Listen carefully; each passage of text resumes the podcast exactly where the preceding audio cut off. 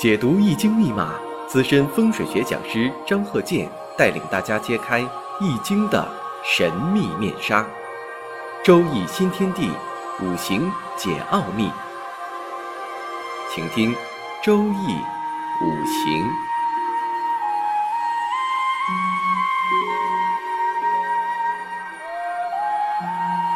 上山微电台荣誉出品。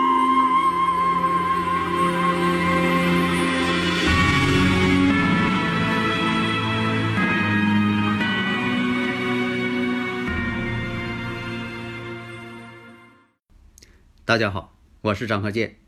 周易五行，我们接着讲。上一堂啊，讲了很多啊，这个五行上的一些例子。下面呢，我们继续看新的内容。我们每堂课都要讲一些新的内容，这样什么呢？让大家呢能够具体问题具体分析呀。我们不能总用空泛的理论，所以呢，我们看实际的。下面呢，我们看一下呀。这个五行，癸巳、甲子、甲辰、甲子。那大家这一听，经常听我课啊，养成一个这个感应了，条件反射了。你这一说，马上就能够反应过来。啊，这个呢才能达到一定程度。这个呢也不是说你经常啊，就说背，你背没有用。你要是经常听呢，你就会了。以前我说过呀，这就像学外语似的，你要死记硬背。你到了这个呃国外也好啊，到了这个见到这个呃外国朋友啊，你突然间呢，你说不出来了，对方说啥呢？你脑袋一片空白，反应不过来，为什么呢？你就死记硬背，死记硬背不行，你要经常的在这个生活在这个氛围当中，你慢慢也就学会了，不自觉的就学会了。所以你看呢，甲辰日一说，马上反应过来了，不知道现在大家反应过来没？对呀，这甲辰日啊嘛，以前讲过嘛。这是古人的分类，叫十个大拜日。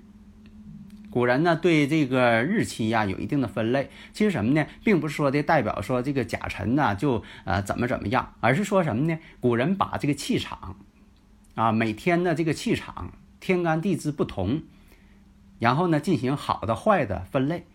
那大自然也是一样啊。你像说这个呃太阳黑子的周期。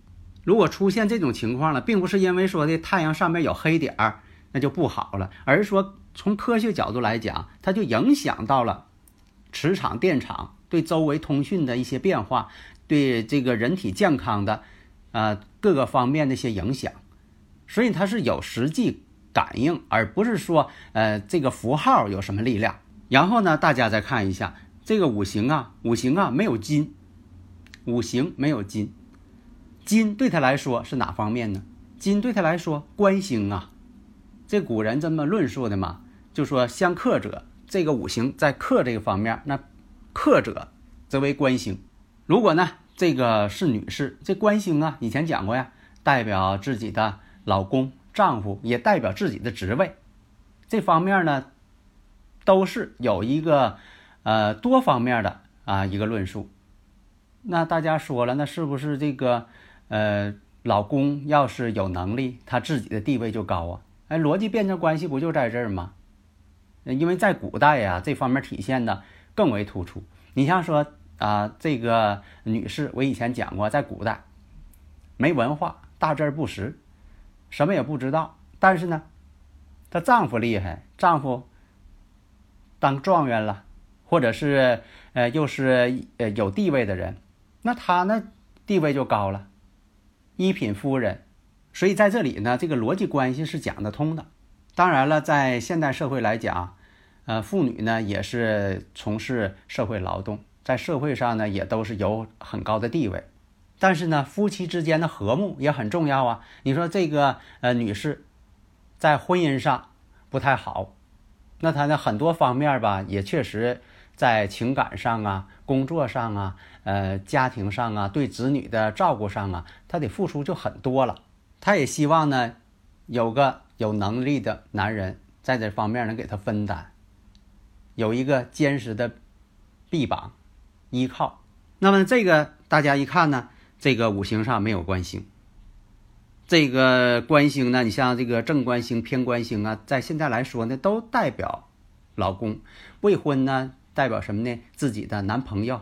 所以出现呢没有这种五行的情况下，但是呢，呃，金呢并不说的每个人都是官星，因为根据人的呃这个日上的天干不同，也可能以土为官星，也有的以水为官星，也有的以木为官星，啊，这个呃情况不一样啊，又以火为官星，也不是说的这个统一的都是以金为官星，不是这样啊。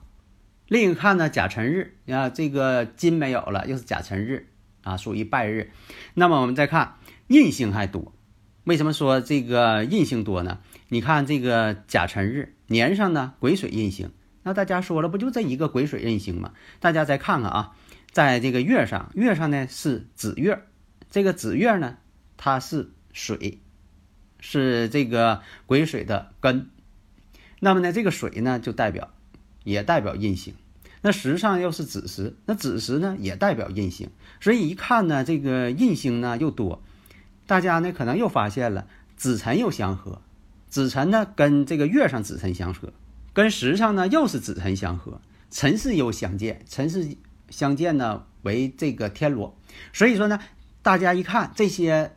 基本的要素都找出来了，这就像你学数学算一道这个应用题一样，你是不是得把这个已知条件都找到啊？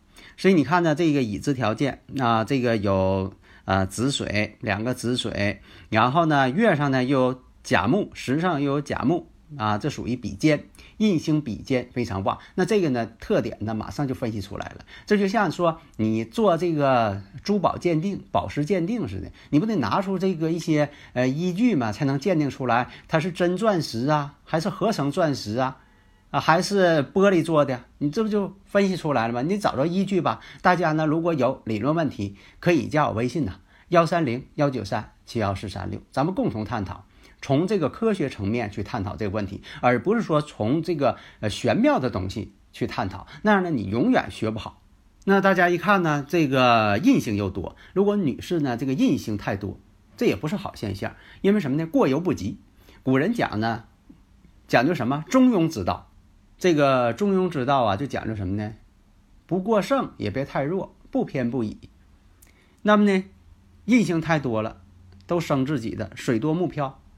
反而呢，并不是一个好现象，就像你浇花似的。你说我这个水能生木，水能生木嘛？我猛劲浇水，你水浇太多了，这花呢浇涝了，反而呢它不长了。那大家看，印星太多，你发现什么问题没有啊？对呀，印太多了克食神伤官。那食神伤官对女士来说呢，在古人认为啊，它是子女的这么一个标志。如果说的印星太多，对食神伤官呢，它又是一个克制了。为什么说的印星？克食神伤官呢？你从这个五行上逻辑上就给推出来，因为什么呢？甲木的食神伤官是什么呢？是火。甲木啊，木能生火吗？我生者为食神伤官嘛。那么这个食神伤官，这个火怕什么呢？怕水呀，水能克火吗？那它的印星是什么呢？印星不正好是水吗？逻辑上不就在这儿呢吗？所以讲究科学逻辑嘛，而不是说死记硬背呀。你看我讲这个分析过程，你必须得有根有据。脉络清晰，所以你看呢，这个印星当旺，印星当旺，这个印又代表什么呢？对了，这以前讲过，代表事业。所以有的这个印星当旺的人呢，做事业呢还是非常认真，有能力。工作呢，就说的有毅力，但是呢，灵活性不足，所以要做一些呢，需要一些坚韧的一些这个工作能力的。你像这个工作哈，必须得有韧性，否则的话呢，干着干着就不愿意干了。你看这个工作太繁琐了，天天是这些东西，啊，苦口婆心的去这个啊做这些啊客户的工作啊，他觉得这个有些人干不了，但有些人什么呢？不管是碰到什么困难，百折不挠啊，继续干。所以人的性格啊，做什么工作，可能在这方面他不行，另一个方面呢，兴许他做的还挺好。所以在这个壬戌年，那就判断了。你看这个壬戌年，壬戌年呢，这个财星之间呢形成一个辰戌相冲了。那这种情况会出现什么问题呢？这个财星一相冲之后，财库相冲，那就代表什么呢？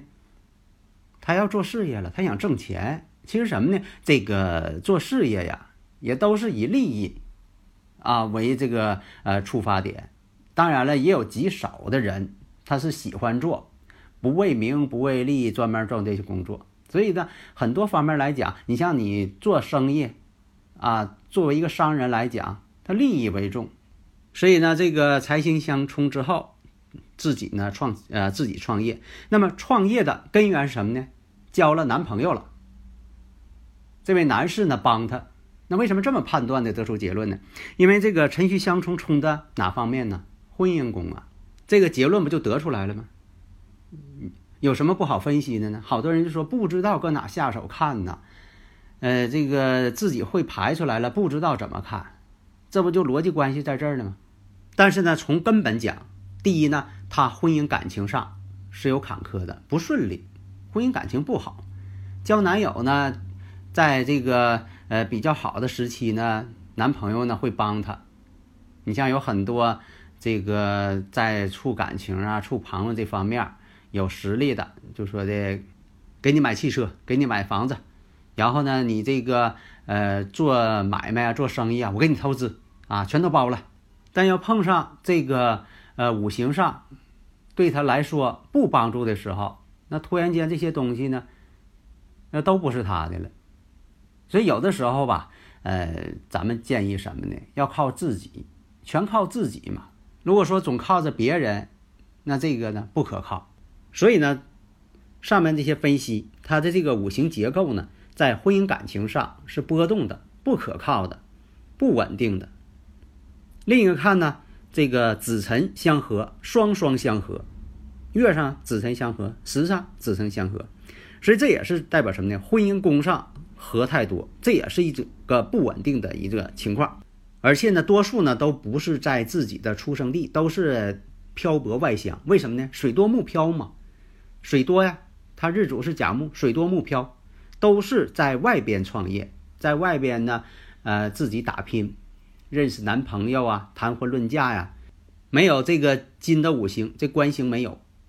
最后呢，呃，三十多岁了，又不想结婚了，总是抱着这个独身主义态度了。到了这个癸亥年的时候，水多更木漂了，水太多了，结果呢，感情失意，感情分离了，事业呢，也出现呃低潮了，没有了。因为什么呢？这些呀都是对方资助自己的，对方如果说跟自己一分手了，不赞助自己了，结果呢，什么也干不下去了，四害一冲，因为什么呢？他这个年柱啊是癸巳。那这个癸亥呢，正好啊，四害相冲嘛，这一冲呢，也就冲散了。所以啊，这个五行上啊，有很多现代社会这种情况。你说他有的时候主观上嘛，并不想结婚，但是呢，为了说呃自己的达到一个事业上的理想程度，或者是在财运上达到某种目的啊，他就是以婚姻啊为作为一个桥梁和纽带。你要说他想结婚吗？那你他主观上有的时候他并不想结婚，也不想说的这个为了孩子，那这这个他根本就没有想这些事情。这个你像说在古代呢，多数呢都是呃结婚呐、成家立业呀、结婚生子啊、养育后代呀。现在来讲呢，当然了也不排除大多数还是说的为了这个家庭、为了子女、婚姻和睦，这是主流。但是呢，也有一部分，就是呃很少一部分，比如说呢不想结婚，家人呢长辈啊催婚让自己结婚，或者是为了呃事业上，或者是为了这个呃其他方面更辉煌，那可能就考虑呢，就说某些婚姻，因为在古代也存在啊，你像说为了呃这个呃江山社稷呀，啊为了自自己的家族产业呀，那本来两个人呢也没见过面。